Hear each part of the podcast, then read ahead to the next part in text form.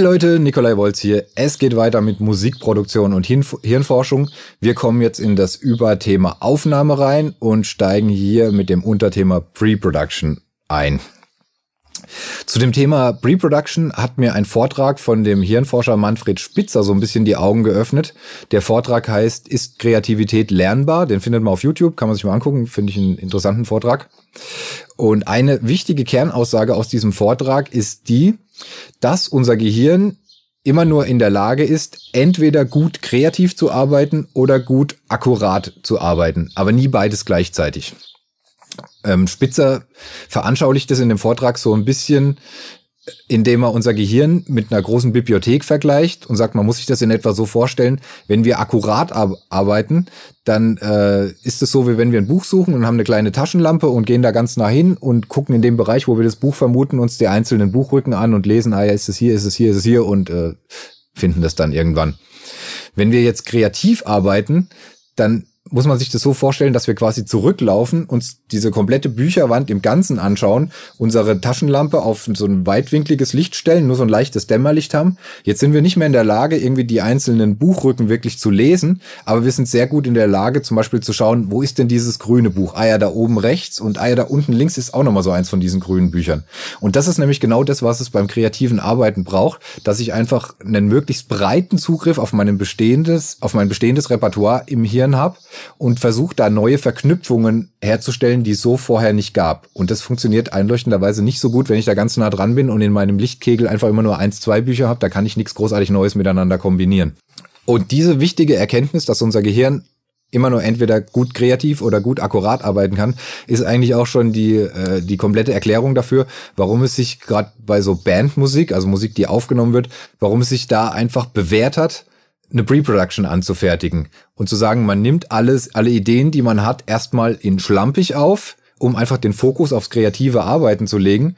Und wenn der kreative Teil abgeschlossen ist, nehme ich alles nochmal in ordentlich auf und lege dann meinen Fokus eben auf das akkurate Arbeiten und äh, kann das dann eben auch einfach besser machen, wenn ich zeitgleich nicht mehr kreativ sein muss.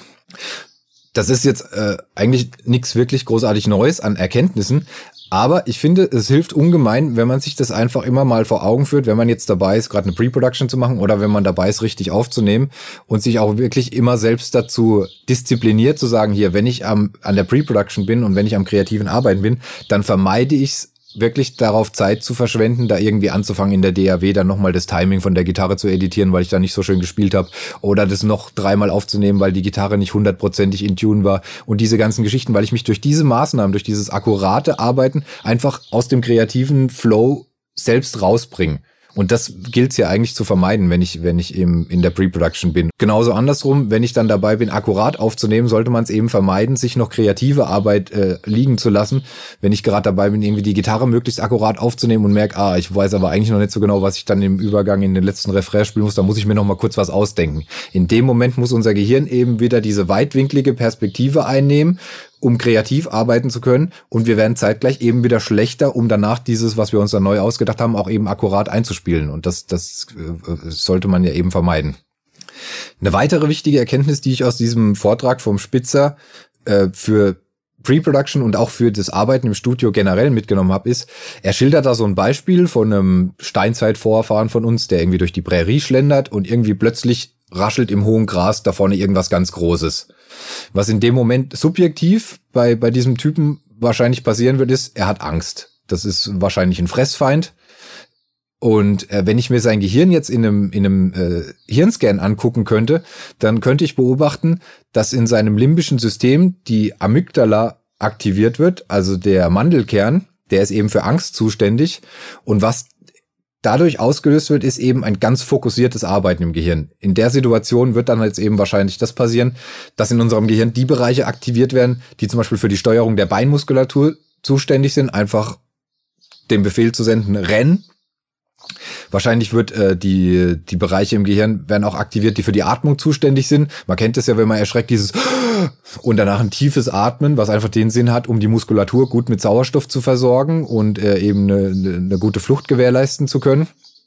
Dann wird vielleicht noch der Bereich im Gehirn aktiviert, der für die Steuerung der Augen zuständig ist, um einfach einen guten Fluchtweg auch zu finden und auch um sowas zu vermeiden, dass man in der Situation an einen Baum rennt. Das war's dann halt eben einfach. Aber alle anderen Bereiche im Gehirn werden in der Situation dann einfach komplett runtergefahren. Und der Spitzer drückt, das ist in diesem Vortrag auch so witzig aus und sagt, der Typ, der in so einer Situation dann einfach stehen bleiben würde und weiter im kreativen Modus bleibt und über das Leben sinniert, von dem würden wir nicht abstanden, abstammen, aus selbsterklärenden Gründen.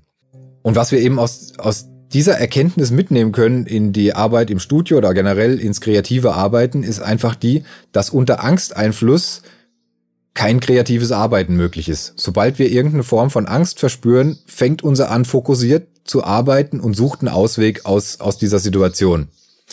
Und ich will damit nicht generell sagen, dass Musik machen generell unter Angst nicht möglich ist. Also es gibt ja auch ganz viele Beispiele von Musikern, die starke Bühnenangst haben und die trotzdem sehr gut performen.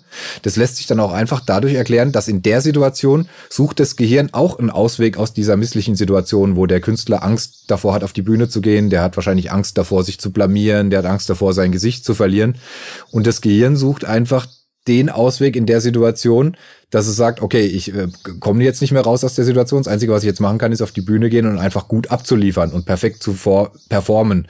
Und äh, dann arbeitet das Gehirn eben auch sehr fokussiert und ruft die äh, gespeicherte Performance und das gespeicherte Repertoire ab und äh, ermöglicht es dem Musiker eben dann eine, eine gute Show zu machen.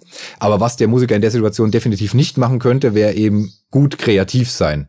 Und darauf kommt es ja dann im Studio oder gerade im Prozess der Pre-Production kommt es darauf an. Und da ist Angst einfach immer hinderlich. Das, also ich habe noch nie eine Situation erlebt, wo jemand unter Stress und Druck und Angst dann wirklich auch gut kreativ abgeliefert hat das ist so eine Erkenntnis, das wissen Musiker in der Regel instinktiv, erstens mal für sich selbst und äh, gucken eigentlich auch instinktiv, dass sie sich selbst immer fürs kreative Arbeiten so eine Wohlfühlatmosphäre schaffen.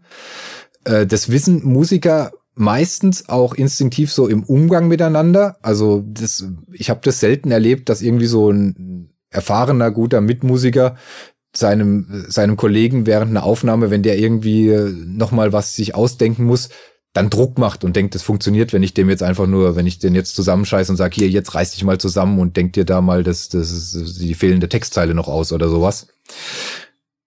Ich beobachte es aber dann doch immer wieder regelmäßig im Studio, dass gerade Leute, die eher so aus dem Businessbereich kommen, dass irgendwie Manager oder Label-Menschen, die halt wiederum ja auch oft in ihrem Job einfach fokussiert arbeiten müssen und wahrscheinlich auch oft die Erfahrung gemacht haben, wenn sie von ihrem Vorgesetzten oder von irgendwem Druck gemacht kriegen und vielleicht auch so ein leichtes Gefühl der Angst haben, dass sie dann vielleicht sogar noch besser und fokussierter arbeiten können, weil sie eben nicht kreativ arbeiten oder weniger kreativ arbeiten und mehr fokussiert arbeiten und da kann das gut funktionieren. Und solche Menschen machen dann auch manchmal den Fehler, dass sie in ein Tonstudio kommen und denken, sie müssen jetzt einfach nur mal hier irgendwie ein bisschen Druck machen und dann kommen, kommen da irgendwie die gewünschten Ergebnisse zustande.